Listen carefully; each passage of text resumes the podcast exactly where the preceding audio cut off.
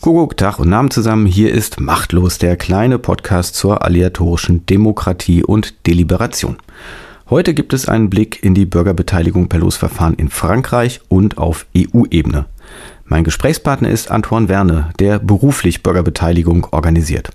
Vor zwei Jahren hatte ich mit Antoine schon mal in dieser Podcast-Reihe gesprochen, anzuhören in der Folge 4. Das heutige Gespräch hat bereits Ende 2021 stattgefunden, dies zur Einordnung einiger Datumsangaben, die gleich folgen. Hallo Antoine, schön, dass wir mal wieder miteinander sprechen können. Ja, hallo Timo, ne? wie geht's? Danke, es geht gut. Leider treffen wir uns ja nicht persönlich wie das letzte Mal. War ja schön bei dir. Aber jetzt, nachdem das alle so gewohnt sind, dass wir digital miteinander kommunizieren, war das so für die Terminfindung auch einfacher. Wir haben schon mal vor längerer Zeit miteinander gesprochen. Das war ganz spannend. Es ging um diesen Grand Debat, diese große äh, Bürgerbeteiligung in Frankreich. Antoine, kannst du kurz nochmal für diejenigen, die vielleicht die alte Folge nicht mehr im Kopf haben, sagen, was du machst, was beruflich dein Zusammenhang mit der Bürgerbeteiligung ist und mit diesem Grand Debat. Und dann wollen wir sprechen, um das schon mal zu sagen, eben über diese zufallsbasierten Beteiligungsverfahren in Frankreich und sogar in ganz Europa, weil da bist du überall mit dabei. Ja. Also mein Name ist Antoine, ich ähm, arbeite bei Mission Publique und Mission Publique ist eine, was wir, wir nennen uns wirkungsorientierte Organisation. Unser Ziel ist es, ähm, zu verstehen, wie wir Politik und Bürger, Bürgerinnen wieder miteinander verknüpfen ähm, und wie man durch deliberative Verfahren, Bürgerbeteiligung, bessere Entscheidungen äh, treffen kann. Äh, das ist unser, unser Ziel. Mhm. Und demnach sind Auftraggeber öffentliche Stellen? Ja, unter anderem, aber auch ähm, wir machen, also manchmal sind wir äh, Auftragnehmer von äh, öffentlichen Stellen. Manchmal ähm, starten wir selber äh, Koalitionen, Akteure, um solche Bürgerbeteiligung zu starten, weil wir der Meinung sind, dass manche Themen unbedingt mit äh, Bürgerbeteiligung behandelt werden müssen. Ähm, und dafür sind ähm, alle äh, relevanten Akteure, also diese sogenannten Stakeholder, äh, nötig. Wir haben zum Beispiel zwischen 2017 und äh, 2020 einen globalen Bürgerdialog zur Zukunft des Internets organisiert. Und dann natürlich mussten wir äh, nicht nur die äh, Regierungen, sondern auch internationale Organisationen an Bord haben, wie die Europäische Kommission zum Beispiel oder UNESCO, aber auch natürlich der Privatsektor, weil ähm, die auch Entscheidungen treffen, äh, die dann eine Wirkung haben. Ähm, und deswegen hatten wir zum Beispiel bei diesem Bürgerdialog um, um Internet hatten wir Facebook und Google äh, an Bord. Ähm, wir hatten aber auch natürlich die Zivilgesellschaft, die ähm, da einen wichtigen ähm, Sichtweise haben kann. wir hatten zum Beispiel dann Wikimedia Foundation ähm, an Bord oder ähm, genau die Mozilla Foundation. Mhm. Dann jetzt noch mal ganz kurz zu eurem Portfolio. Uns interessiert ja hier im Podcast Machtlos alles, was äh, losbasiert ist, wo es um die Zufallsbeteiligung geht. Was ist da euer Programm? Du bist ja auch, äh, wir kennen uns ja eben aus diesem Planungszellen-Protagonistenkreis, sind Planungszellen-Fans. Heute ist alles Bürgerrat. Du bist aber schon viel länger dabei, als dass es den Begriff Bürgerrat für das Ganze gab. Also was macht ihr an äh, losbasierten Bürgerbeteiligungsverfahren?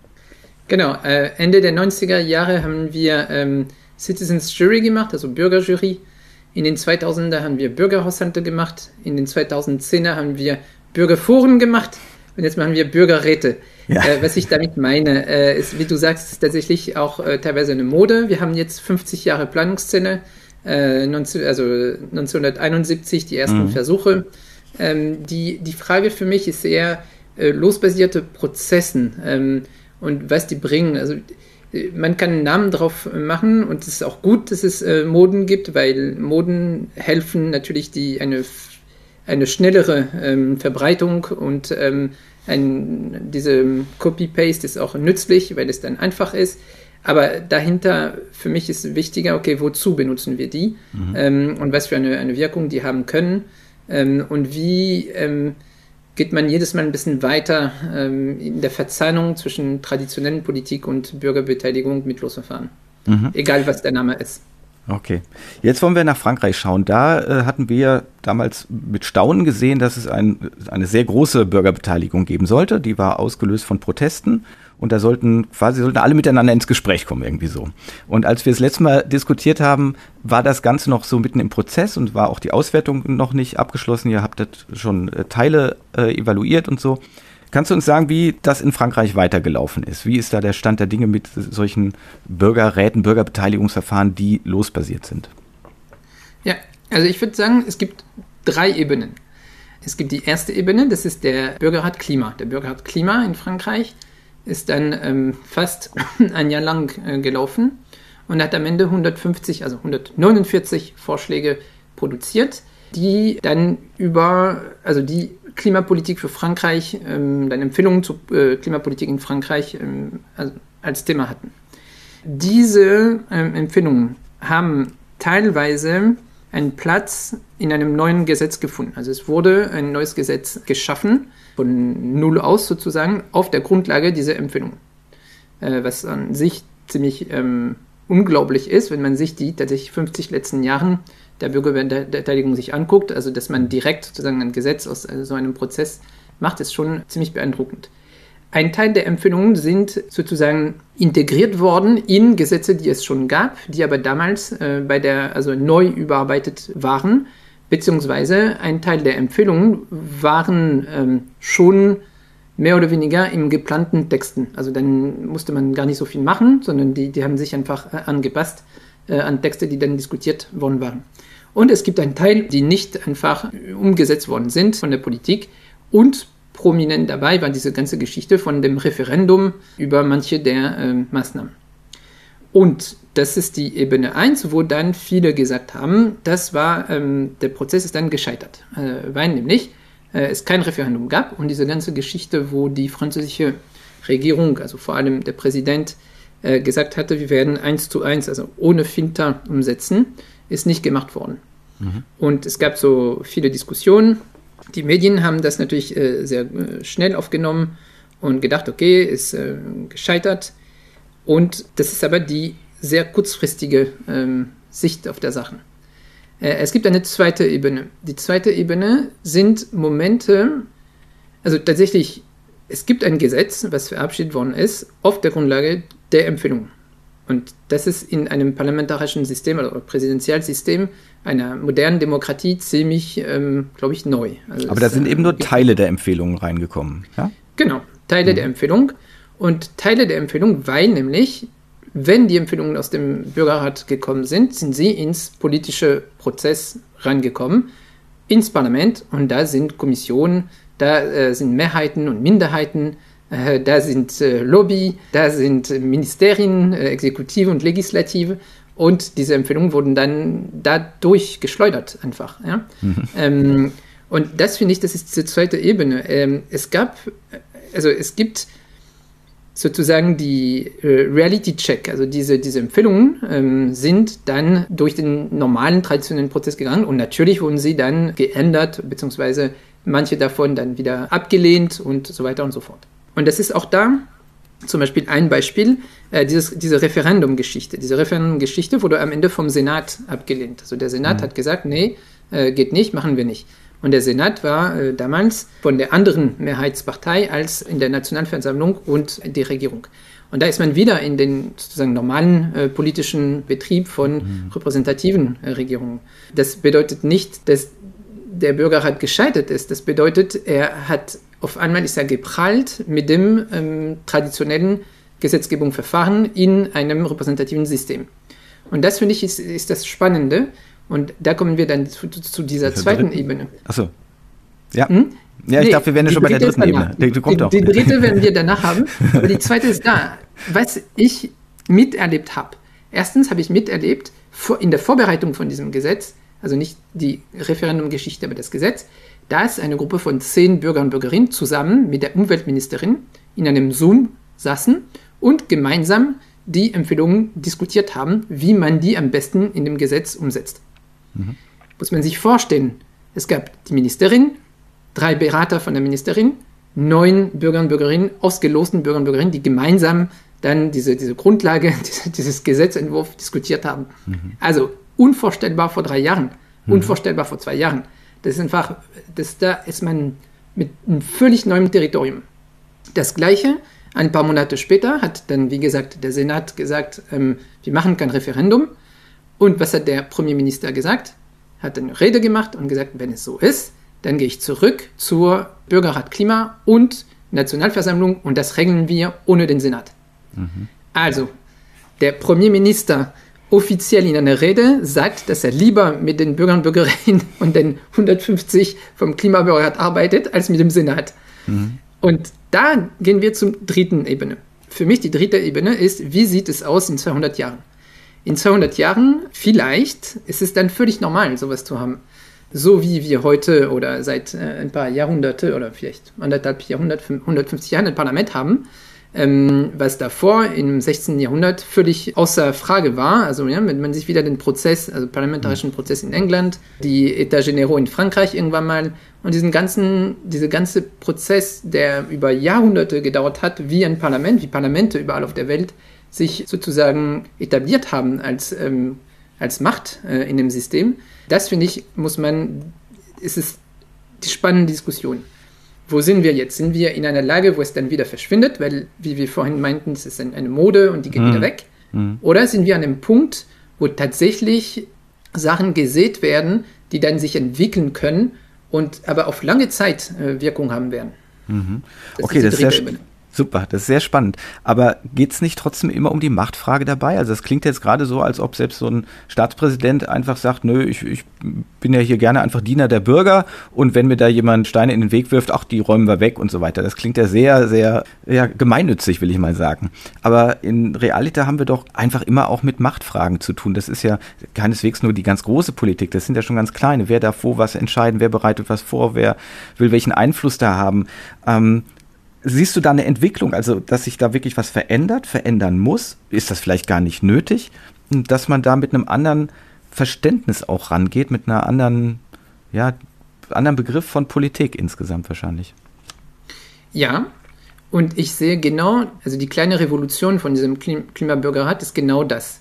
Dass Macht, endlich mal Macht äh, rund um Deliberation eine Rolle gespielt hat. Mhm. Und zwar ähm, früher konnte man also Deliberation einfach ignorieren und das war, das war, das war okay. Also ja, wie du sagst, die, die haben, also die Entscheidungsträger, Trägerinnen haben entweder gesagt, okay, wir können es ähm, mit betrachten, aber pff, ja, okay, wenn, wenn nicht, dann nicht. Und die Konsequenzen davon waren nicht so groß. Jetzt, außer ich meine, mehr Politikverdrossenheit und das alles, was wir wissen, äh, was natürlich, wenn schlechte Beteiligung gemacht ist, hat es natürlich Konsequenzen, die man aber nicht sofort sieht. Mhm. Beim Klimabürgerrat in Frankreich ist es spannend gewesen, weil nämlich erstens zum Beispiel 70 Prozent der äh, französischen Bevölkerung wusste davon. Ja, wussten, es, es läuft, ähm, da werden Leute das machen. Und dann zum ersten Mal in meinem Leben hat meine Familie gesagt, okay, jetzt weiß ich, was du machst. und, und, das ist ein Zeichen. Ja, sehr ähm, schön. Dann, ähm, also es sind eine Sache, aber zum Beispiel, als man ähm, Experten oder ähm, Ressourcenpersonen eingeladen hat, äh, zu ähm, Hearing oder zu ähm, Austausch mit den Bürgern und Bürgerinnen. Dann auf einmal ist der Chef von Danone gekommen. Also nicht sozusagen der Abteilungsleiter über, ähm, über Öffentlichkeitsarbeit, ähm, sondern wirklich der, der Chef. Der Chef ist gekommen. Der Chef von Google äh, Europe, Europa, glaube ich, oder äh, also man hatte ganz andere Leute da, weil mhm. nämlich auf einmal war klarer und klarer, okay, das ist ein Machtort. Und danach, als die Empfehlungen raus waren, war auch ein super spannend zu sehen, wie die Zivilgesellschaft versucht hat, die Empfehlungen zu unterstützen und damit Lobbyarbeit zu machen, äh, aber auch gleichzeitig wie Parlamentarier, wie dann in dem System andere blockiert haben, sozusagen. Und was ich vorhin meinte, dass der Premierminister sagt, ich gehe zu, zu den Bürgern und Bürgerinnen zurück, es ist Macht, also die haben dann, die fangen an, Deliberation als Machtinstrument zu benutzen. Und das finde ich total spannend. Total spannend, weil es irgendwie, ähm, man kann sagen, okay, ich gehe zu den Richter, Richterinnen, ich gehe zu Justiz oder ich gehe zu Deliberation. Endlich mal mhm. sozusagen ist Deliberation als einer der, der, der Pfeiler, der Player in, in diesem Spiel, in diesem Machtspiel. Also mal sehen, wie es sich entwickelt. Aber ich finde, das, das war spannend zu sehen, okay, da konnte man das nicht ignorieren und ähm, Okay. Und wenn wir jetzt dieses typische Thema Klimapolitik nehmen, was ist denn da die Aufgabe aus Sicht der Politik wohl eher? Ich sag mal, geht es darum, eine Entscheidung zu treffen? Also nach dem Motto, es gibt so viele Optionen und wir wissen selber auch nicht genau, was man nehmen soll? Oder geht es nicht mehr darum zu gucken, zu was sind die Bürgerinnen und Bürger bereit? Also wir wissen eigentlich sowieso, was richtig ist und was gemacht werden muss. Und jetzt checken wir einfach mal ab, wo geht ihr mit? Ähm, was ja eine etwas andere Herangehensweise wäre als das klassische Bürgergutachten, wo wir ja schon sagen, ihr seid die Fachleute, nachdem ihr alles zur Kenntnis genommen habt. Und es geht nicht nur darum, dass ihr sagt, na drückt mich da der Schuh oder so. Ich habe dazu keine feste Position. Ich finde, das hängt davon ab, was man als Mandat gibt. Also man könnte sagen, wir haben die Mehrheit im Parlament, wir wissen, wir wollen dahin, äh, wir wollen wissen, wie weit ihr äh, kommt. Mhm. Oder man kann sagen, okay, wir wissen, wir, wir blockieren im Parlament oder wir blockieren in, bei uns äh, als Entscheidungsträger drin, ihr müsst uns sagen, wie weit wir gehen sollten und wie. Also ich finde, das ist eher eine Frage von, was ist der, welcher Mandat gibt man so ein Bürgerforum, also ein, Bürgerrat, als ähm, was es an sich kann. Also ist, ich glaube, das ist, und das ist eine der spannenden Fragen auch heutzutage mit diesen, mit den ganzen Klimabürgerräte, die überall in Europa und auch außerhalb äh, Staaten, äh, dass die für mich, die, die würden einen Riesenfehler machen, einfach den, den hundertprozentigen 1 zu 1 Modell zu kopieren. Äh, viel mehr sollte man gucken, okay, was ist die Lage in dem Land oder wo, mhm. wo hackt wo es gerade äh, in dem Land, was ist, was ist die Lage und daraus entwickelt man eine, eine Frage, die relevant ist, also da, mhm. wo die Diskussion ist. Mhm. Verstehe ich. Jetzt ist natürlich auch die Frage immer deswegen am Anfang, wer ist euer Auftraggeber? Also von wem bekommt man sein Geld? Das sind ja zwei verschiedene Sichtweisen. Ich kann ja als Politik quasi sagen, okay, ich gucke, wie weit gehen die Bürger mit? Das ist eine ganz andere Form der Bürgerbeteiligung, als wenn die Bürger sagen, pass mal auf, Leute, wir wollen euch Politikern jetzt mal sagen, wo es lang gehen soll. Also sprich, wir mhm. sagen euch, das ist zu machen und ums Detail können wir uns nicht kümmern. Das ist eine klassische Aufgabe zum Beispiel für Exekutive. Ja, also wir sagen, wir wollen das, wir wollen zwischen 1,5 Grad Ziel oder wie auch immer. Zack, mhm. das ist jetzt definitiv Gesetz, wie man das klassisch ja sonst auch bei so einer ähm, Referendum eben oder so vielleicht machen würde. Mhm. Und um die Details, bitte müsst ihr euch jetzt kümmern. Das sind ja zwei sehr verschiedene Herangehensweisen, die auch mit dem Selbstverständnis natürlich der jeweiligen Gruppen zu tun haben. Also wer ist jetzt hier? Ne? Und ich, ich weiß zum Beispiel für Deutschland nicht, wie das da genau ist. Ich weiß nur, dass natürlich Schäuble und eigentlich alle immer deutlich sagen, die Macht bleibt bei uns, wir treffen die Entscheidungen. Mhm. Und das wirkt schon immer so ein bisschen wie, wir, wir lassen euch ein bisschen mitspielen. Ihr dürft auch mal ausloten, aber es ist klar, wir sind zu nichts verpflichtet. Wir na, sind eben nur freies Mandat und, und diese ganzen Geschichten. Also da zum Beispiel würde ich mir natürlich noch mehr Paradigmenwechsel wünschen, aber das ist ja nun mal meine, meine persönliche demokratische Einstellung dazu.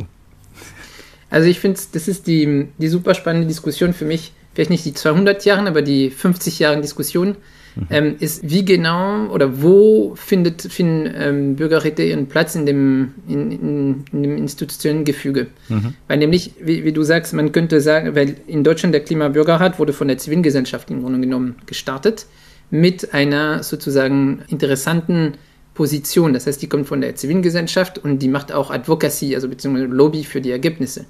Äh, und das hat einen Riesenvorteil, könnte man sagen, dass es dann unabhängiger ist.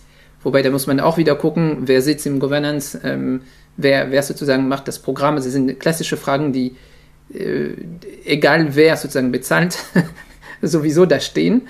Ähm, also, wie werden die sozusagen das Programm und die Experten ausgewählt und das sind alle, alle mhm. Fragen von den Methoden. Aber das ist spannend, weil dann ähm, hat man einen ganz anderen Umgang mit den Ergebnissen. Ne? Das ist äh, von der Zivilgesellschaft und geht Richtung Politik. Und das andere kommt von der Politik und geht Richtung Bürger und Bürgerinnen. Und ich finde, äh, wie gesagt, für mich sind beide ähm, okay. Also ich, ich, ich habe sozusagen kein ähm, mhm. Modell, wo ich sage, okay, das müssen wir machen. Was ich mir wünsche, äh, wäre ein Hybridmodell, wo, wo man tatsächlich das hinkriegt, diese Governance sozusagen geteilt zu machen. Äh, für mich, äh, das war ein bisschen die Idee, mit, was wir mit Internet gemacht haben, dass man am Tisch sozusagen die ganzen Stakeholder hat, die da ja, was zu verlieren oder zu gewinnen haben. Und mit denen zusammen macht man erstmal einen Prozess und sagt, okay, was sind die Fragen, wo ihr blockiert seid? Also was sozusagen, mhm. worüber diskutiert ihr? Weil die das wissen, also die sind die Stakeholder, die wissen, worüber die diskutieren. Und wo ist sozusagen die Grenze der Diskussion, wo er nicht weiterkommt? Und diese Frage stellen wir den Leuten. Mhm. Und, und das finde ich, das wäre sozusagen ein Idealmodell, weil, ähm, weil dann hat man sozusagen eine Deliberation vor der Deliberation, äh, also von Stakeholdern sozusagen, mhm. Mhm. die sich verständigen über die richtigen Fragen, die sie gern stellen wollen. Und mit der Antwort können sie damit arbeiten. Aber das ist natürlich, soweit sind wir noch nicht. Ähm, und, und das ist, das ist, aber für mich, mal gucken, vielleicht kommen wir soweit. Im Moment sind die zwei eher Alternativen von der öffentlichen Hand kommen oder von der Zivilgesellschaft. Wenn wir ein Hybridmodell haben, dann ist es ziemlich gut viel gewonnen. Super. Jetzt wollten wir noch auf Europa gucken. Ihr seid da auch aktiv. Es gibt also auch solche zufallsbasierte Bürgerbeteiligung auf europäischer Ebene. Gab es ja auch früher schon, muss man dazu sagen. War ich ja auch selber bei was beteiligt. Wie ist da der Stand? Genau, das Stand ist die sogenannte Konferenz über die Zukunft Europas. Äh, diese Konferenz ist ein Produkt vom äh, Brexit und anderen äh, Entwicklungen in Europa mit der großen Frage europäischen Demokratie, Zukunft der Europäischen Union.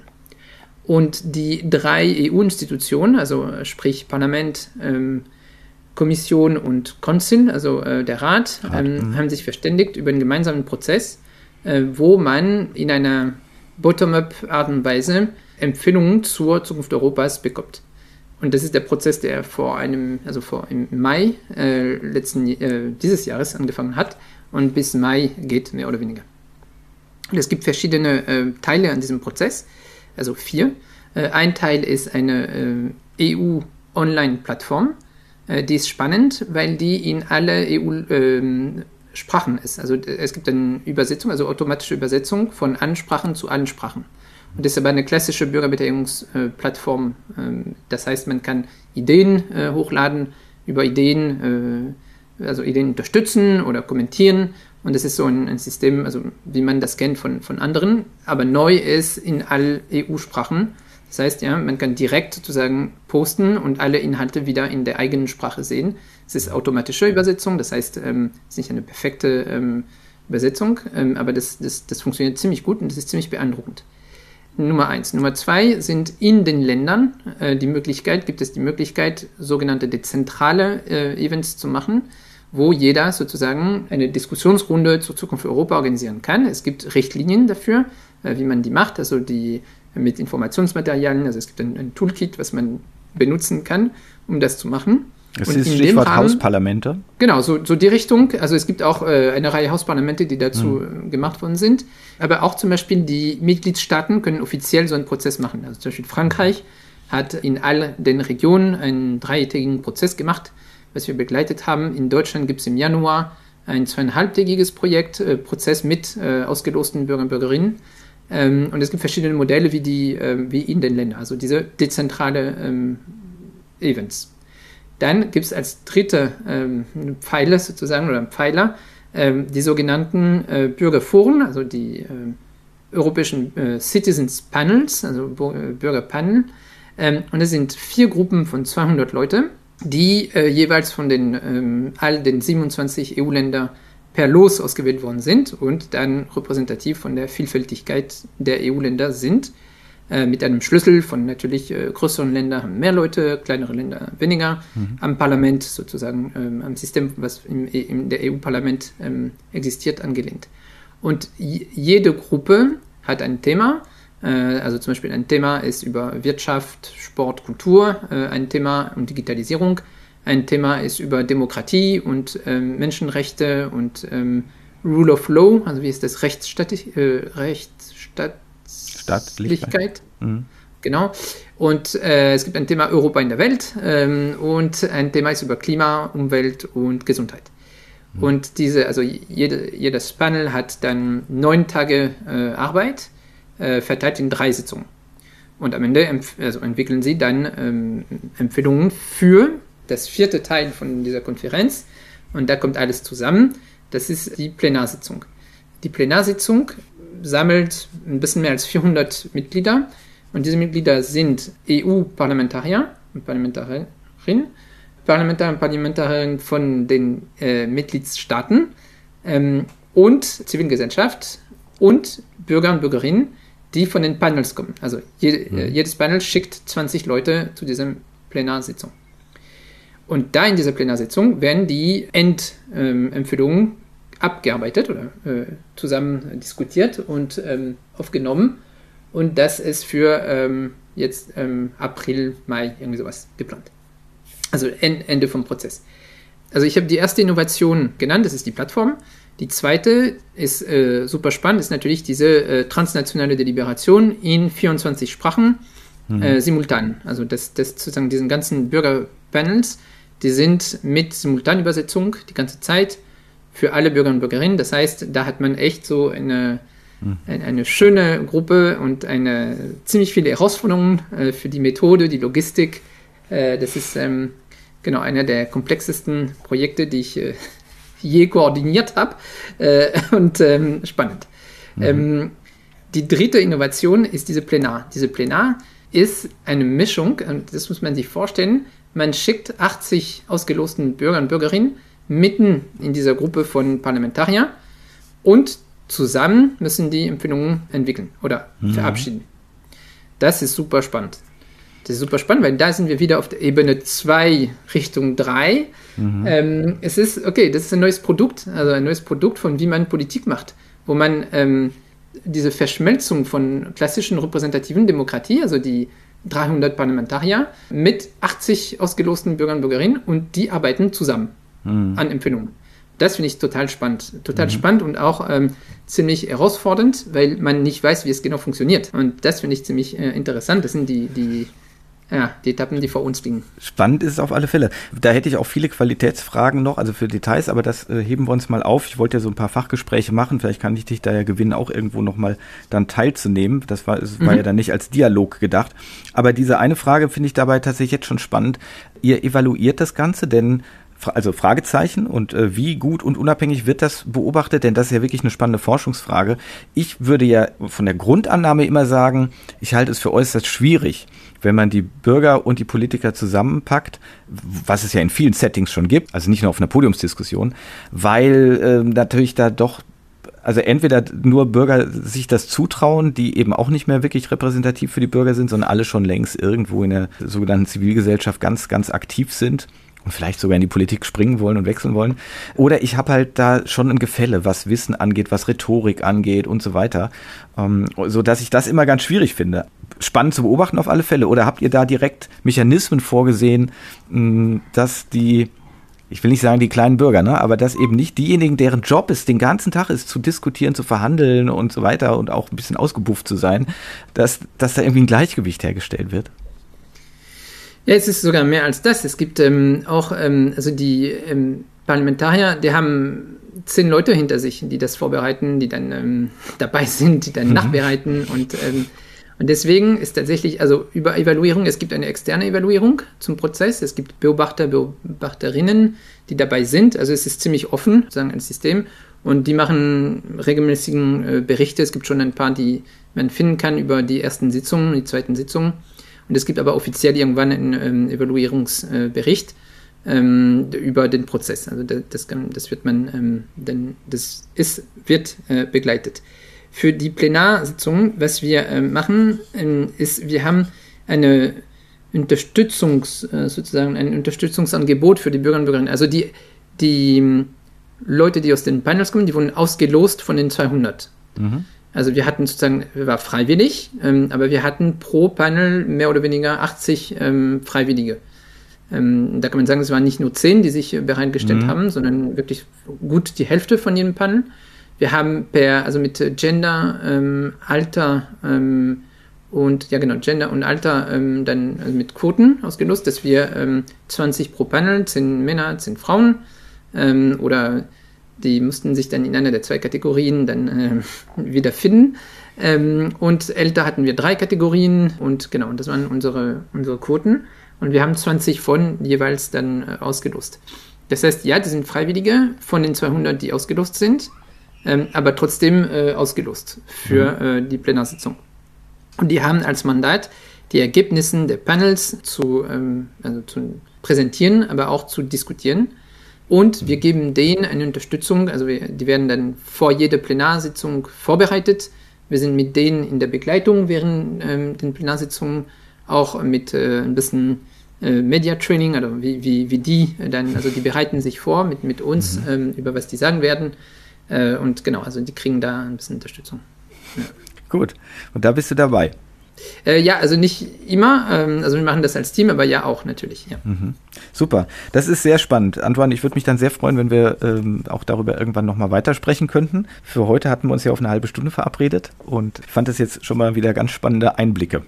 Ich würde sagen, ja, das war super. Also vielen, vielen Dank für das, äh, ja, für die Zeit und das Angebot. Da. Ja, äh, ich glaube, das interessiert, das interessiert hier diese Fachkreise. Ich meine, ist ja nur ein Fachpublikum sozusagen, das sich dafür interessiert. Aber das Ziel ist ja, dass wir da eben nicht so an der Oberfläche bleiben, wie man das so dann in Tageszeitungen und so weiter bleibt, sondern dass wir schon mehr ins Detail gehen können. Und das ja. vertiefen wir dann gerne auch nochmal mit so ein paar Qualitätsfragen. Denn ja, wir beide dürfen ja sagen, wir kommen ja aus diesem Kreis, der sich um Qualität kümmern will, ne? in, in diesem ja, aleatorischen genau. Bereich. Und äh, ja. dann hatte ich so ein bisschen den Eindruck, dass gerade als Bürgerrat so ein Hype wurde, dann hat sozusagen die, äh, dieses kollegiale Beraten ist so ein bisschen in den Hintergrund getreten, weil alle so viel zu tun hatten. Und ähm, ich hoffe, dass wir das mal wieder an den Start kriegen und dass nicht all, alle nur selbstverliebt sagen, es läuft doch gerade gut und ne, das ja. Geschäft läuft ja. Ich meine, das, äh, ich habe, es ist lustig. Heute Morgen ähm, war ich ähm, in einem Gespräch und das war auch die, die Anmerkung. Ne? Wir haben seit Jahren und Jahrzehnten für, für viele von uns dafür plädiert, dass man mehr macht, dass man äh, auf anderen, also auf der EU, Nationalebene und dass man bitte äh, mehr davon machen sollte. Und dann sind die da und, und dann läuft man im Rädchen, weil man nicht mehr weiß, wo man, wo man anfangen soll und weitermachen mhm. soll. Und das mhm. ist tatsächlich eine Chance, so, aber auch ziemlich, ziemlich beeindruckend zu sehen, okay, da sind wir tatsächlich ähm, an der Skalierung, äh, ist, ist, ist ein, ein, ein, ein, Bottleneck, oder wie könnte man das in eine, mhm. genau, ja. ein, äh, eine ja. Verengung äh, von den Kapazitäten und von den Kompetenzen, die, wo, man, wo man denkt, okay, wow, äh, also es geht echt äh, ab überall. Hm. Ja. Also man freut sich, aber gleichzeitig äh, ist viel zu tun. Ist viel zu tun. Antoine, herzlichen Dank für das Gespräch. Ja, danke, Timo. Das war Antoine Werner. Immer wieder schön, mit ihm zu sprechen und zu diskutieren. Antoine hat über Planungszellen promoviert und die bis heute wohl umfangreichste Literaturübersicht dazu zusammengestellt. Zu finden ist seine Arbeit wie vieles andere auch auf der Projektseite www.aleatorische-demokratie.de. Dort gibt es eine Rubrik Literatur, die eine kleine Auswahl meines Erachtens interessanter und noch aktueller Publikationen zu aleatorischen Verfahren enthält. Ferner gibt es dort einen Medienspiegel, der nur schlaglichtartig auf Relevantes hinweist, weil inzwischen wirklich jeden Tag Pressebeiträge zur losbasierten Bürgerbeteiligung erscheinen und das einfach im Rahmen dieses Projekts dann viel zu viel würde. Der Verein Mehr Demokratie gibt einen tagesaktuellen Medienspiegel heraus und weist auch auf Twitter etc. auf Interessantes hin. Das empfehle ich gerne. Und ich erlaube mir noch auf ein Interview hinzuweisen, das ich dem RBB gegeben habe. Im Schnelldurchlauf von zwölf Minuten stelle ich dort einige Einsatzmöglichkeiten aleatorischer Verfahren vor. Link in den Show Notes und auf der Website.